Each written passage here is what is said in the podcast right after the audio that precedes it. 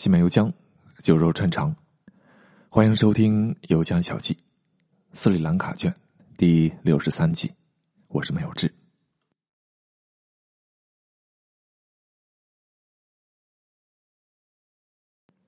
上一期我们讲到，一九六二年一月，西兰发生了一场未遂的军事政变。也是这一年，西兰的北边发生了一件大事下半年，印度和中国打起来了，我们叫中印边境自卫反击战。印度叫的很响，跳得很高，但是也摔得很猛，被中国一顿快拳给揍回去了。战争很快就结束了。战争期间还有战后结束，双方谈判，都有一个国家在居中调停。这国家就是西兰。具体办这件事儿的，就是班达拉奈克夫人。今天跑到印度给尼赫鲁传话，明天又跑到北京给周恩来传话。双方不直接接触的情况之下，班达拉奈克夫人就是中间的一个人肉传声筒。负责把互相的意见传达给对方，在当时确实帮了不少忙。这件事儿也给班达拉奈克夫人、给西兰在国际上挣了不少面子。他在任期间，西兰和中国的关系确实不错。一九六四年二月，周恩来访问过西兰，又给西兰援助了一波大米。西兰最缺的就是这个嘛。五月，印度总理尼赫鲁去世了。新总理夏斯特里继任，夫人马上跑到印度和夏斯特里商谈种植园泰米尔人的问题。我们之前交代过，僧伽罗人啊一直把岛上的种植园泰米人当做外国人看待。西兰独立之后，政府也只给了其中很小一部分人西兰国籍，剩下大多数都成了无国籍人。班达拉奈克夫人这次来啊。是希望把他们遣返印度。当时西兰岛上种植园泰米人有接近百万人。之前和尼赫鲁就谈过这个问题，但是尼赫鲁是坚决不肯。他认为现在岛上的种植园泰米尔人大多都是在岛上出生的，那就是西兰人了。而且他们回了印度，你让我怎么安置呢？他们在这也没房子，也没工作，反正是不行，没商量。尼赫鲁现在走了啊，升天了，继任的夏斯特里就好说话多了。班达拉奈克夫人和他很快就达成了协议。西兰岛上印度裔泰米尔人当时有九十七点五万，双方约定在未来的十五年间，西兰自己消化掉其中的三十万，印度接收五十二点五万，剩下的十五万随后再谈。那这个后来也谈了，那十五万。双方各分一半。西兰消化掉的这部分，西兰政府负责给他们西兰国籍；遣返印度的，印度负责给他们印度国籍。但这个事情谈是谈好了，具体实施起来进度特别的缓慢，而且很多种植园泰米人都在岛上生活几辈人了，不太愿意回去，协议实施的效果很不理想。还是这一年十二月。班达兰德克夫人要进一步国有化国内的传媒机构，想把报纸全方位的国有化，遭到了非常激烈的反对。结果议会搞了一个信任投票，就和之前议会搞小塞纳克一样。信任投票，夫人以一票之差没能通过。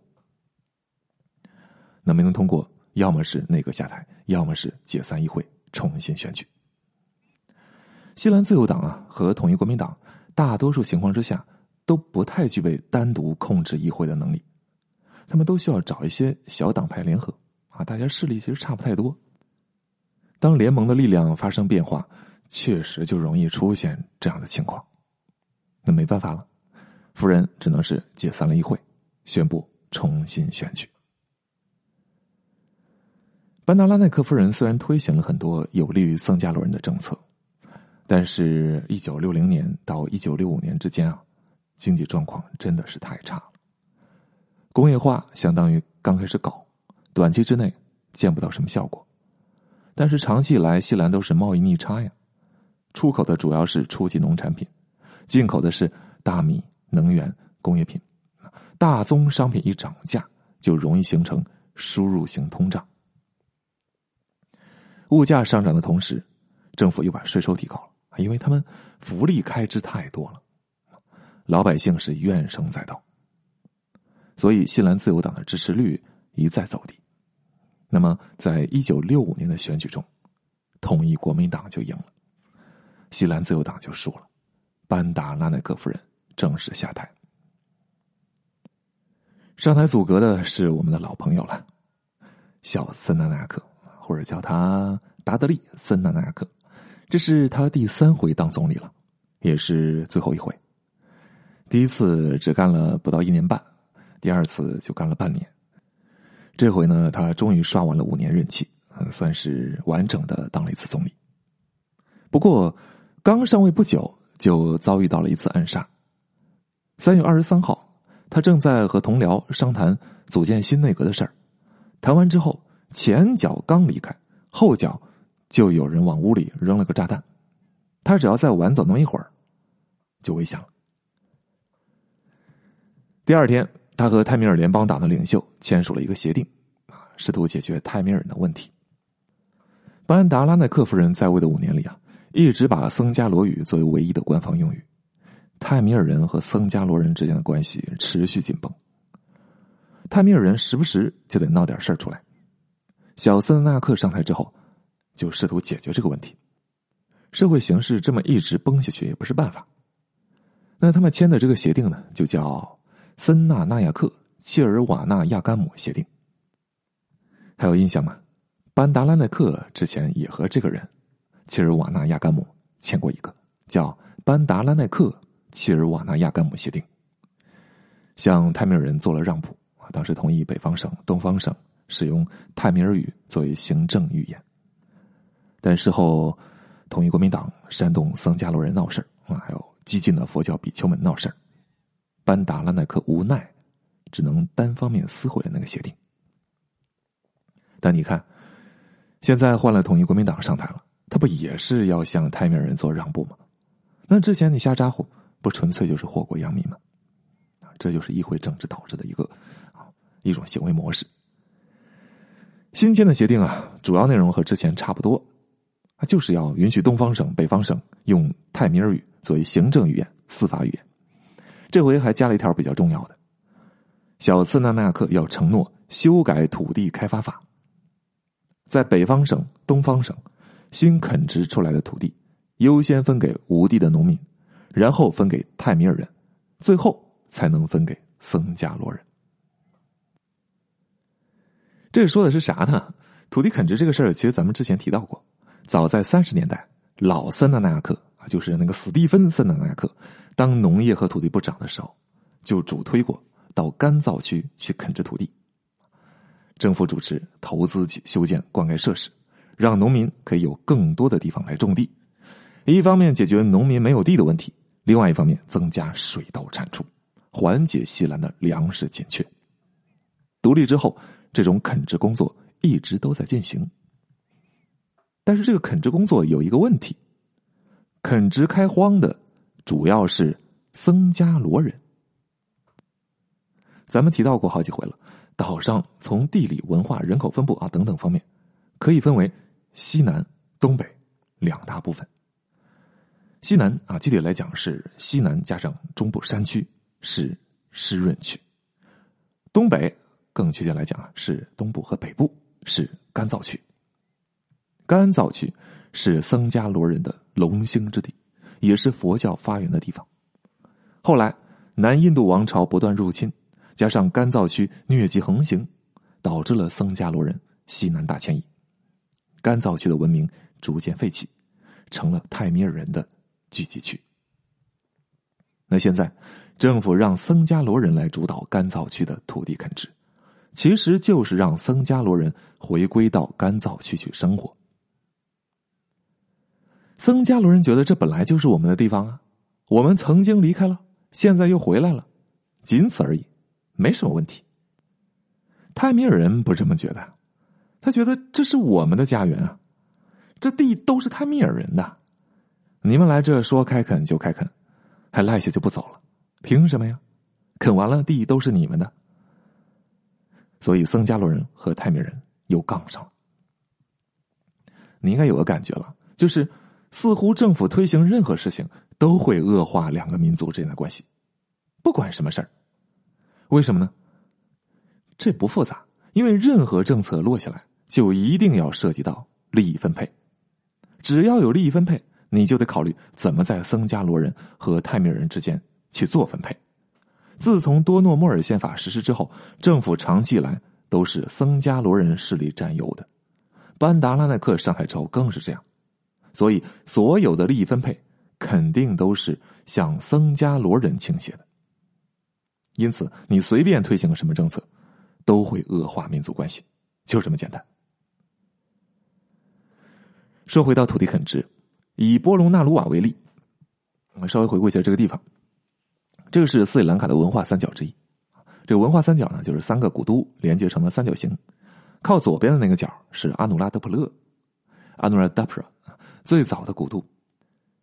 然后是右边的那个角波隆纳鲁瓦，波隆纳鲁瓦，拉丁话的这个发音差不多这样。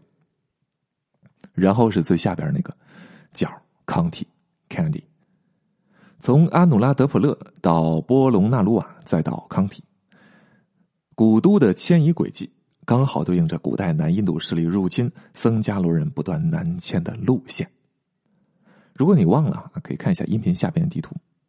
阿努拉德普勒的位置非常靠近北方省，波隆纳鲁瓦的位置比较靠近东方省，而这两个省都是泰米尔人的聚集区。